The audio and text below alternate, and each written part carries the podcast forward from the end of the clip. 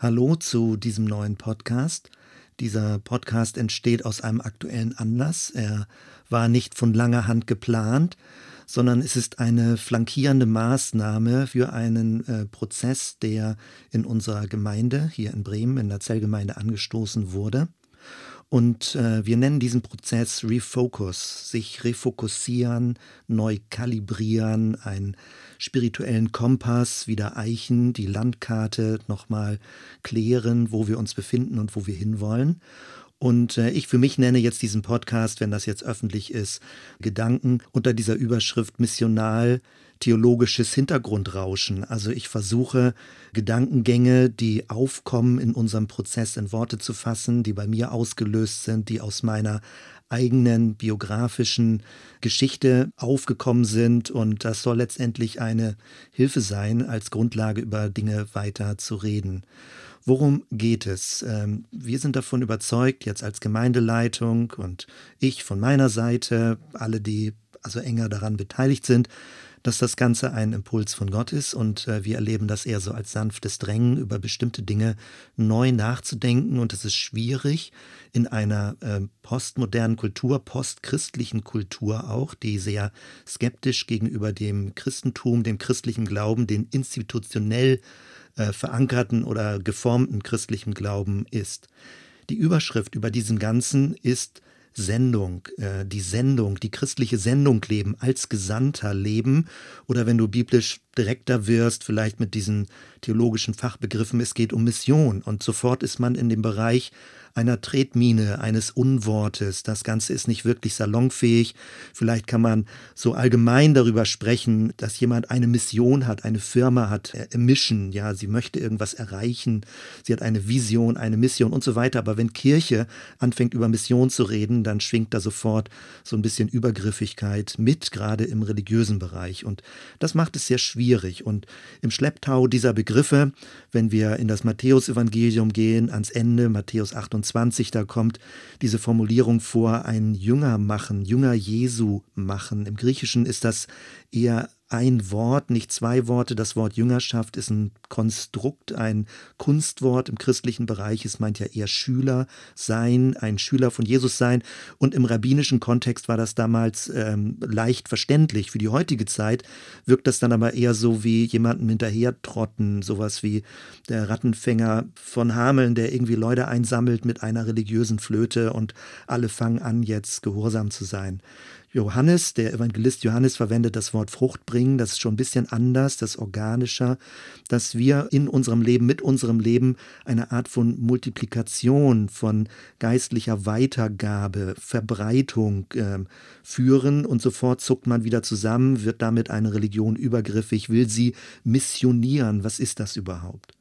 Das also als kleine Beschreibung, wie wir gestartet haben jetzt Anfang September mit dieser ganzen Überlegung, mit dieser Reflexion unter der Überschrift und in dem großen Kontext, dass wir Kirche als Diskursraum, also als Gesprächsforum verstehen mit den biblischen Texten, mit Erfahrungen und dass wir möglichst viele Leute mit einbeziehen möchten, dass sie sich beteiligen, nicht einfach nur mit plump menschlichen Meinungen, sondern wir nehmen die Bibel, das Neue Testament als Referenzfeld und versuchen in der heutigen Kultur damit anschlussfähig zu sein, gesprächsfähig zu sein. Und wie kompliziert der Prozess ist, versuche ich hier ein bisschen zu beschreiben, dass du nicht Sorge haben musst, das Ganze ist simpel oder einfach oder man hat jetzt einfach nur drei Formeln und dann weiß man, wie das Ganze geht.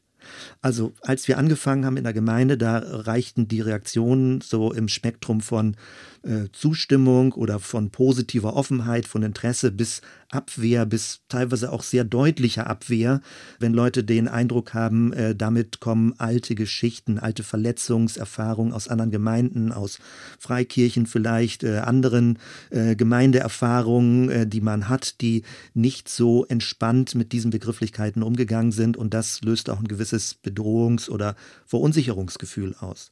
Deswegen Ich bin gebeten worden, also zu diesem Podcast, ich bin gebeten worden, einmal zusammenhängend darzustellen, welche Verschiebung wir in den letzten 10, 12 Jahren als Gemeinde durchgemacht haben, also ein Shift, eine theologische Begriffsverschiebung, auch anhand biblischer Neuentdeckungen, wenn wir die Texte frisch lesen und nicht denken, das wäre schon sowieso alles klar, das wüsste man, was da drin steht. Auch wenn ich jahrelang, also jetzt die Bibel lese und Theologie studiert habe, es gibt interessante Neuentdeckungen, je nachdem, wie man die Texte auch liest. Also der Versuch ist es, eine längere Geschichte, die wir als Gemeinde haben und die jetzt ich, wenn ich mich hier einbringe an dieser Stelle, die ich biografisch habe, Dinge zusammenzubringen, äh, Ideen, Linien, Gedankengänge zusammenzubringen, so dass das eine Grundlage ist, darüber zu reden, nachzudenken, zu diskutieren, Rückfragen zu stellen, aber auch als Orientierung für spätere Einsteiger in unsere Gemeindegeschichte, Leute, die erst zwei, drei Jahre da sind, vielleicht noch mit ihren anderen Gemeindehintergründen denken, in unserer Gemeinde wäre es genauso und vielleicht gewisse Ängste oder bestimmte Erfahrungen dann projizieren, weil Begriffe, äh, ein und dieselben Begriffe können sehr unterschiedlich natürlich gehört und ausgelegt werden. Überall schwingen natürlich andere Gemeindehintergründe mit und das macht es äh, komplizierter. Zunächst also, ich möchte deutlich sagen, mir ist bewusst, wie komplex dieses Thema ist und am Anfang habe ich auch abgewehrt, dass ich sage, nee, ich wüsste noch nicht, wie ich das jetzt versuchen kann zu beschreiben. Und dann dachte ich, okay, also eine Stunde werde ich schon brauchen und während ich jetzt über diese ganzen Themen nachdenke, merke ich, wie naiv ich gewesen bin, zu denken, ich könnte sowas in einer Stunde erklären. Also vielleicht äh, kriegst du jetzt schon ein bisschen Schnappatmung, weil du dachtest, in zehn Minuten kann man das abhandeln. So einfach ist es aber nicht.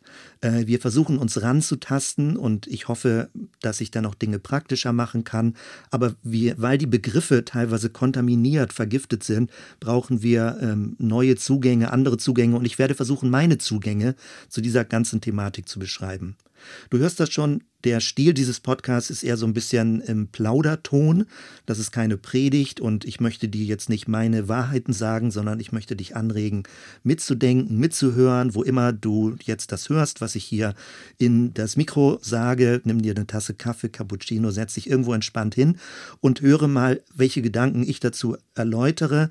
Und äh, alles ist unfertig. Es ist nicht druckreif, es ist auch unscharf. Ich habe kein fertiges Manuskript, jetzt hier nur ein paar Stichpunkte. Und äh, von dort her ist es auch unglücklich, wenn Dinge als endgültig genommen werden, die ich hier jetzt beschreibe. Ich hoffe nur, damit Prozesse auszulösen und dass du dich selbst mit auf dieses große Themenfeld Mission, Sendung, Gesandter Christi sein, als Jünger Jesu in dieser Welt leben und äh, Frucht zu bringen, Frucht, die bleibt, wie Jesus sagt, also eine Art von Nachhaltigkeit des christlichen Glaubens. Ja, wie gehen wir weiter ran? Ich glaube, dass Gespräche nötig sind. Also das Phänomen ist ja, wenn man in einem Gottesdienst zusammensitzt, dann hat man zwar in einem Raum eine gewisse Sonntagserfahrung, aber es gibt äh, im kulturgeschichtlichen Bereich auch so eine Begrifflichkeit, die lautet gleichzeitige Ungleichzeitigkeit. Also man ist zwar gleichzeitig in einem Raum und man erlebt an einem Sonntagmorgen ein und dasselbe Geschehen, aber dadurch, dass jeder mit einer völlig anderen Geschichte, mit anderen Prägungen, mit anderen biografischen Wendungen in dieser Gleichzeitigkeitserfahrung sitzt, geschieht eine völlige Ungleichzeitigkeit, weil Leute in unterschiedlichen Phasen ihrer geistlichen Reise sind, ihrer spirituellen Entwicklung sind und auch mit völlig unterschiedlichen Ohren bestimmte Begriffe hören. Deswegen ist das häufig eine Täuschung, dass man in ein und demselben Raum dasselbe auch hört und dasselbe erlebt, weil jeder mit unterschiedlicher Zeitgeschwindigkeit in dieser einen Gleichzeitigkeit lebt und damit ist es so etwas wie eine gleichzeitige Ungleichzeitigkeit.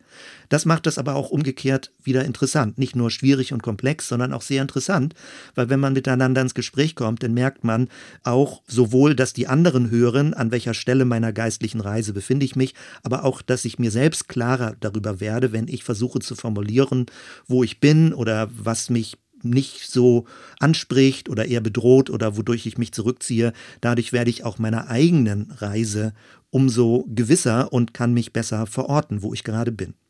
Woran ich kein Interesse habe, ist an abstrakten Diskussionen. Man kann theologisch Nächte durchdiskutieren.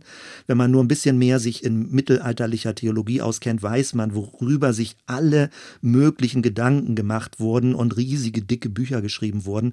Darum geht es nicht. Also der Zielpunkt dieses Ganzen ist, eine ehrliche Sprache zu finden, eine Sprache für heute, stimmige Bilder, eine vertretbare Gestalt des Glaubens, wo du selbst als mündiger Christ mitdenkst, wo dir nicht einfach etwas aufgezwungen wird, eine Formel, dass du aber auch selbst so beteiligt bist und sagst, dass du deine eigenen Worte, deine eigenen Wortfelder, Begriffe finden möchtest, mitreflektierst.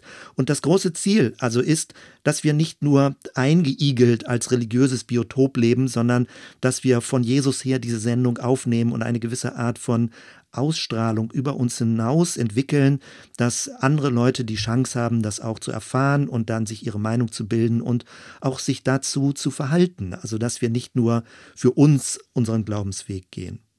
Die Überzeugung, die ich dabei habe, ist, es ist etwas Wertvolles, was uns verloren geht, wenn wir nicht im kulturellen Austausch sind und nicht versuchen, diese Sendung zu leben und zu beschreiben. Das ist für mich aber selbst auch ein bisschen was Neues, weil ich auch dachte, also ich erlebe das als relativ schwierig und ich muss mich da selbst herantasten und das Wiederfinden, anders wiederfinden, weil es geht nicht um alte Muster, die einfach nur aus der Vergangenheit ausgegraben werden und ein bisschen abgestaubt werden, sondern es geht um ein neues, ein anderes Wiederfinden des Alten und damit ist es nicht wirklich das Alte und irgendwie doch das Alte. Also es geht um alte biblische Wahrheiten, die frisch und anders und kulturell stimmig äh, wiederentdeckt werden. Also in diesem Sinne auch um neue Zugänge.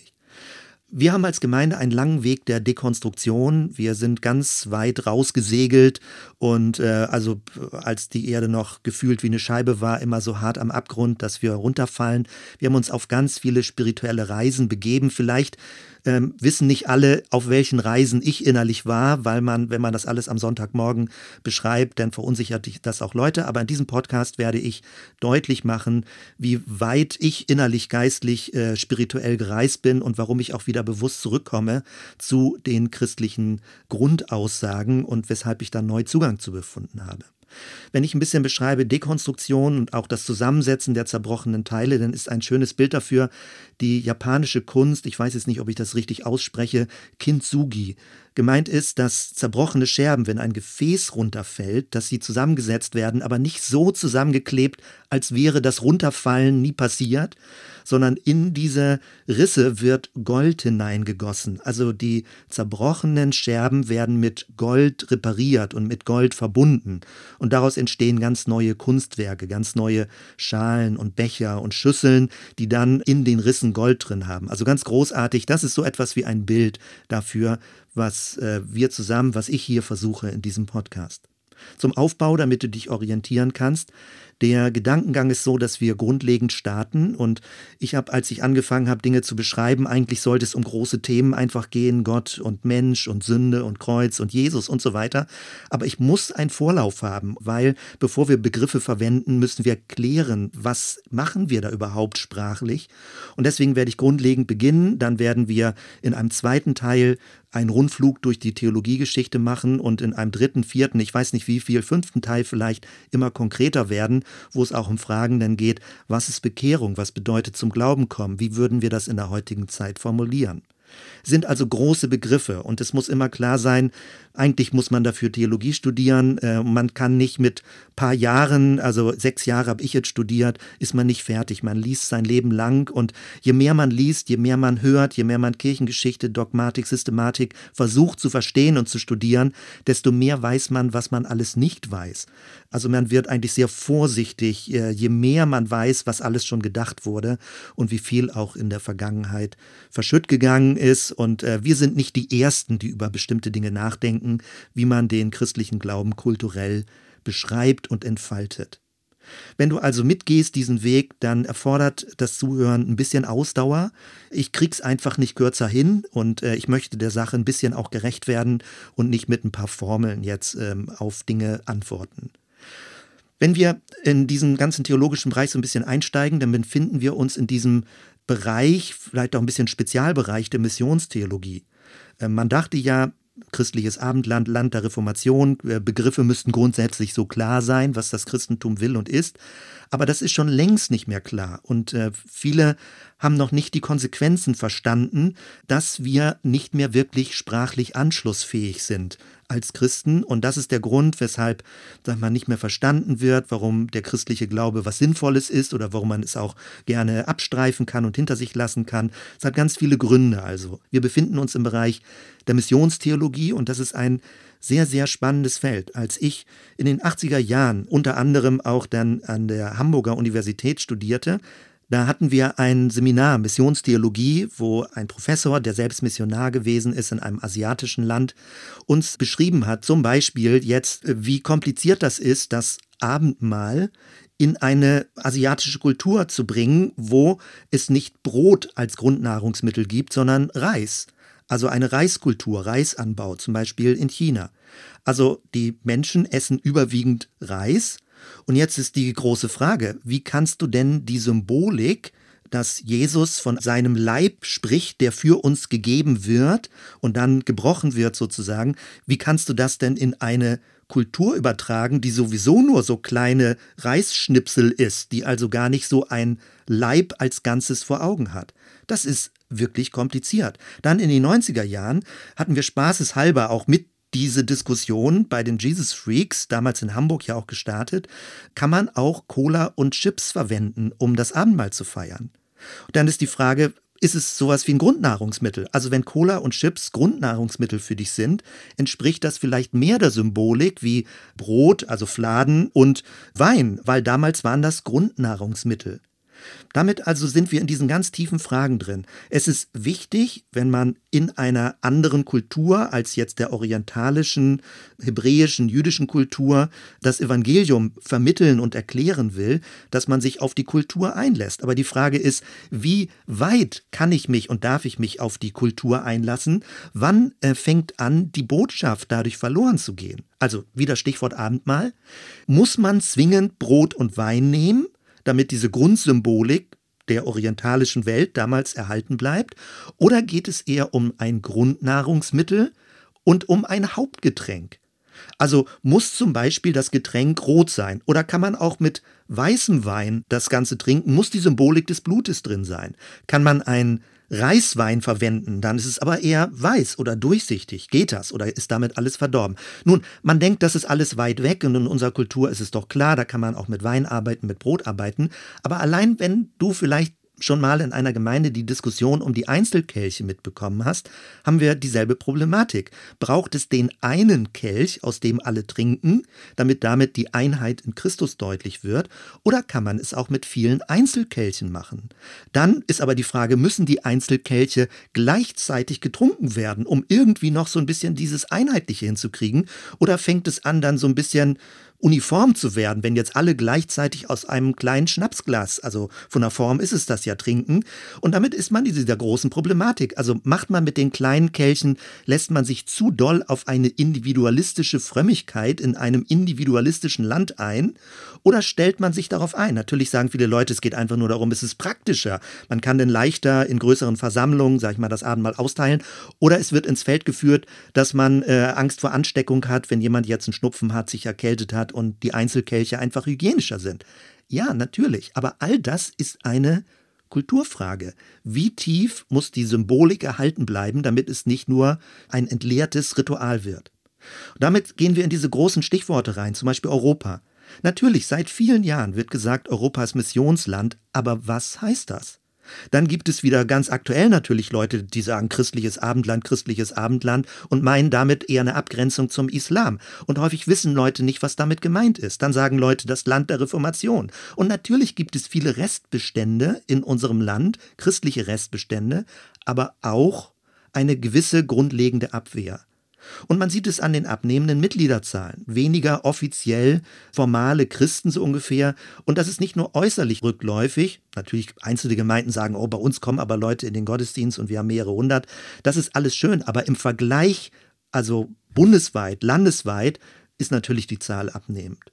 Es ist aber eben nicht nur äußerlich, dass Leute sagen, ich trete aus der Kirche aus, sondern es ist viel tiefer. Christen sind von ihrem eigenen Glauben entfremdet. Man erkennt das darin, dass fromme Begriffe wie Chiffren verwendet werden. Die sind nicht mehr wirklich verständlich. Wenn du bei jemandem nachfragen würdest, was meinst du eigentlich genau, dann können wahrscheinlich Leute nicht so ganz genau antworten. Man verwendet diese Chiffren in Lobpreisliedern, Anbetungsliedern und manchmal kannst du fast einen Zufallsgenerator verwenden, um dann irgendwie einen Lobpreisliedtext zu schreiben. Und daran merkt man, das ist leere Begriffshülsen geworden sind.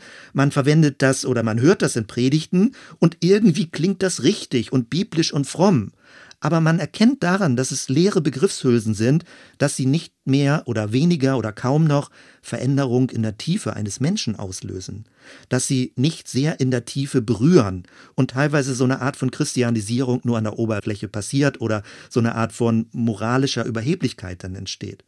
Religiöse Veranstaltungen werden dann zu einem frommen Spiel. Natürlich versucht man das aufzupeppen, ein bisschen mehr Lightshow, ein bisschen lautere Musik, stylischere Räume, aber das ändert ja nichts, dass es eine Untergrundströmung der Verunsicherung gibt.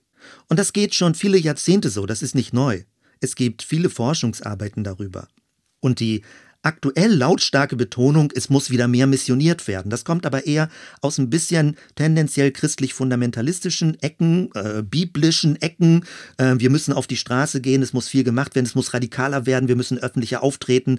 Und häufig schwingt auch ein bisschen eine Abgrenzung zum Islam mit, also in unterschiedlicher Dosierung. Nicht richtig starke Abgrenzung, aber schon so, das ist nicht gut und deswegen müssen wir jetzt stärker das Christliche rausheben. Also es ist manchmal auch ein bisschen eine Untergrundsteuerung einer Angststruktur da drin drin, wo man dann äh, bewusst sich so Mut zuspricht und sagt, wir müssen unser christliches Bekenntnis wieder machen. Aber es bringt nichts, das, was bisher war, einfach nur lauter zu machen. Es bleibt dieses zwischen den Stühlen sitzen. Auf der einen Seite eine Verunsicherung, auf der anderen Seite eine Überbetonung oder so ein Aufruf, jetzt irgendwie mutiger zu sein. Und das breite Mittelfeld ist, wie mir scheint, eher ein bisschen gelähmt und weicht dieser ganzen Thematik aus. Also das Signal, was wir in unsere Gemeinde reingeben, lautet, äh, wir möchten uns dem Thema neu stellen. Was heißt es, die Sendung Christi zu leben? Oder Paulus sagt, ein Brief Christi zu sein. Was heißt das? Was sind die Inhalte? Wie würden wir sie formulieren? Das Orientierungsbild, und ich sage bewusst Orientierungsbild, was ich gerne verwenden möchte, ist ein Botschafter sein. Und ich sage bewusst nicht ein Missionar sein, weil dann denken Leute sofort, ah, das geht ja auf keinen Fall, auf keinen Fall. Ein Missionar ist einfach nur jemand, der gesandt ist, ein Apostel, jemand, der gesandt ist.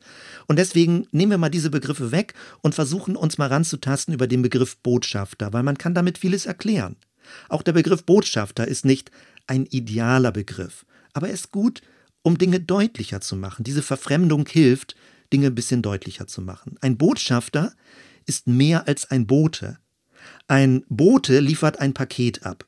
Wenn ich an die Haustür gehe, es klingelt und ich habe irgendwie einen Paketbote, der eine Unterschrift von mir möchte, dann brauche ich keine Beziehung zu diesem Menschen, zu diesem Boten, also außer dass ich Hallo sage und mich dafür bedanke. Ich brauche ihn nicht weiter persönlich kennenlernen. Er liefert mir ein Paket oder ich gebe ihm was zurück, eine Unterschrift oder was er von mir braucht. Es passiert so etwas wie ein Austausch eines Dinges. Und wenn man sich als Christ als Bote versteht und Glaube als ein Ding versteht, dann ist Glaube sowas wie eine Box, die man einfach weitergibt und jemanden etwas sagt, etwas mitteilt und dann glaubt man, war's das. Sowas wie eine Einbahnstraßenkommunikation, dass etwas jetzt bei mir zu Hause vielleicht irgendwo im Carport abgestellt wird, wenn ich nicht zu Hause bin, sowas wie ein Flyer im Briefkasten geschmissen wird oder eine Fernsehsendung gemacht wird oder irgendwo ein Kirchenbanner draußen angehängt wird, äh, Gott liebt dich. Also all das sind Botschaften, die Glaube als ein Ding verstehen. Wenn man aber nicht ein Bote, sondern ein Botschafter ist, dann geht es um die Beziehung. Um die Beziehung zu demjenigen, dem die Botschaft gilt. Ich muss etwas vermitteln, ich muss übersetzen, ich muss Interesse an dem Menschen haben. Anders formuliert, es geht um Kommunikation. Und es geht nicht um eine abstrakte Dingwahrheit, eine verdinglichte Wahrheit, die ich weitergebe, die ich besitzen kann und jemand anderem gebe. Und ganz schlecht, wenn ich das in einer belehrenden Art mache, als würde der andere nicht auch Wissen und Lebenserfahrung haben, sondern ich ihm dann ein besser Wissen praktisch weitergebe. Das ist nicht wirklich Kommunikation. Das ist so etwas wie eine direktive Mitteilung. Manche Leute verstehen ihr christlichen Glauben so, dass Gott durch die Kirche oder durch die Christen etwas direktiv mitteilen möchte, egal ob Menschen es hören wollen oder nicht. Aus meiner Sicht geht das am Kern des Ganzen vorbei. Mission ist im Innersten Kommunikation. Und damit sind wir wieder beim Begriff des Botschafters. Also der Botschafter hat so etwas wie ein Heimatland, von wo er ausgesandt wurde. Nennen wir das mal Heimatland Himmel. Himmel jetzt nicht als ein Ort, sondern als eine Wirklichkeitsebene, eine neue Identität in Christus. Himmel als etwas, wo Gott eine große Rolle spielt. Und Gott hat ein Anliegen, aber die Frage ist welches? Er möchte das zu Gehör bringen und Dafür ist es wichtig, dass der Botschafter dieses Anliegen seines Heimatlandes versteht. Was ist die Botschaft seines Heimatlandes? Was ist das Evangelium? Er muss kommunizieren lernen. Er muss das Was der Botschaft verstehen und er muss sich damit auseinandersetzen. Und das hat viel mit biblischen Texten zu tun, die wir studieren und versuchen aus dem damaligen kulturellen Kontext zu verstehen. Das Zweite, es gibt ein Gastland, dort wo die Botschaft ankommen soll. Das ist die irdische Verortung, das sichtbare Umfeld. Jeder hat sein eigenes Gastland, das Beziehungsumfeld, in dem er lebt, die Adressaten. Aber Adressat nicht im Sinne von mal eben einen Brief in Briefkasten schmeißen, sondern ein Botschafter sein. Das heißt, die Lebenswelt von Menschen verstehen, offen sein, Interesse haben. Wenn man das nicht tut, wenn man nicht in einer menschlichen Beziehung Kontakt aufnimmt, dann ist das nur ein religiöses Rauschen, was Menschen erreicht. Und je mehr Informationen in dieser heutigen Welt sind, desto mehr geht religiöses Rauschen unter, weil Leute haben kein Interesse daran, wenn sie nicht die Relevanz für ihr Leben erkennen. Es braucht also eine gewisse beziehungsmäßige Nähe zum Gastland, zu anderen Menschen, die jetzt von sich vielleicht sagen würden, ich habe jetzt keinen Kontakt als äh, Arbeitstitel, ich habe keinen Kontakt zum Heimatland Himmel, ich habe aber Interesse daran und es braucht deswegen Leute, die als Person des Botschafters, da sind wir mit beim dritten Punkt über das Heimatland und das Gastland hinaus, als Person des Botschafters Teil dieser Botschaft sind und nicht einfach nur eine Dingwahrheit weitergeben, die sie abkoppeln von ihrem eigenen Leben, sondern aus einem gewissen authentischen Leben heraus glaubwürdig sind und anderen Menschen etwas weitergeben wollen. Es geht also nicht nur darum, dass du ein Postbote bist, sondern dass du selbst der Brief bist. Es geht um das Wer der Botschaft. Beim Heimatland geht es um das Was der Botschaft. Beim Gastland geht es um das Wie der Botschaft. Und bei der Person des Botschafters geht es um das Wer der Botschaft. Das heißt also, es geht nicht darum, etwas direktiv von Gott aus dem Himmel ins Gastland hinein zu posaunen, sondern es gibt auch eine wechselseitige Kommunikation vom Gastland zurück in den Himmel. Der Kommunikationskanal bleibt in beide Richtungen offen. In der Bibel steht, Gott hört das Schreien seines Volkes. Damit reden wir eigentlich nicht über die Gestalt eines Missionars oder Apostels, sondern über die Aufgabe eines Priesters. Er vermittelt zwischen Himmel und Erde. Er ist ein Vermittler zwischen dem Heiligen und Profanen. Und nochmal, es geht um Kommunikation. Mission ist ein Kommunikationsgeschehen. Mission ist Kommunikation, die sich am Adressaten ausrichtet und das erfordert sprachliche und soziale Kompetenz. Und man kann das lernen. Das ist wichtig, damit man nicht denkt, alles ergibt sich von alleine. In diesem Sinne also, Mission kann von ihrem Wesen her gar nicht übergriffig sein. Natürlich hat man sofort andere Bilder im Kopf, aber von ihrem Wesen her kann sie nicht übergriffig sein. Denn immer, wenn man den Adressaten im Blick hat, dann kann man Leute und will man Leute gar nicht zwingen oder drängen. Immer wenn Zwang ins Spiel kommt, erreicht man äußerliche Verhaltensänderung, aber es kommt nicht innerlich aus dem Herzen. Das hat die Kirche, nicht die Kirche, also manche Kirchen im Laufe der Kirchengeschichte immer wieder versucht, Leute äußerlich zum Glauben zu zwingen und dann ist aber nicht das Herz berührt worden und äh, zu Recht hat man so eine Art von Religion abgelehnt. Das Gespür also, was nötig ist, ist nicht nur ob und wie etwas gesagt werden kann, sondern auch wie etwas gehört wird. Und es geht dabei nicht nur um Worte, sondern um Taten, um das ganze Auftreten einer Person. Zwei Dinge noch sind äh, an dieser Stelle wichtig. Das eine, Mission ist vom Wesen keine menschliche Aktion, weil manche Leute denken, okay, jetzt müssen wir aktiv werden, sondern die Mission Gottes beginnt nicht beim Menschen. Es ist Gottes Bewegung, mit der wir mitgehen. Die sogenannte lateinisch Missio Dei, die Mission Gottes, fließt aus seinem Wesen heraus, aus seiner Sehnsucht zu den Menschen. Und wir gehen in dieser Bewegung mit, in die Mission Gottes hinein, in die Mission, in die Welt und verkörpern, versuchen zu verkörpern, was Christus ausmacht. Das Zweite, missioniert wird nicht die Welt, sondern die Kirche. Das ist ganz verblüffend. Aber wenn man den Begriff Mission genauso nimmt, wie es steht, also Sendung, dann wird nicht die Welt gesandt, sondern die Kirche wird gesandt. Also die Kirche wird missioniert. Gesandt wird die Kirche, die Schüler von Jesus. Es geht also darum, sich von Gott missionieren zu lassen, sich senden zu lassen. Noch einmal, übergriffige Formen widersprechen dem Wesen der christlichen Mission. Jegliche Art von Zwang und Manipulation ist schädlich. Und natürlich, das ist leicht gesagt, die Kirchengeschichte spricht eine ganz andere Sprache. Es gibt eine teilweise sehr dunkle Kirchengeschichte und in jüngerer Zeit eine bedrückende Kolonialgeschichte. Und noch aktueller, fundamentalistische Strömungen reaktivieren den Begriff in einer extrem kontraproduktiven Weise. Deswegen ist es gut, dass wir auch für uns eigenständig darüber nachdenken und unseren eigenen Zugang finden.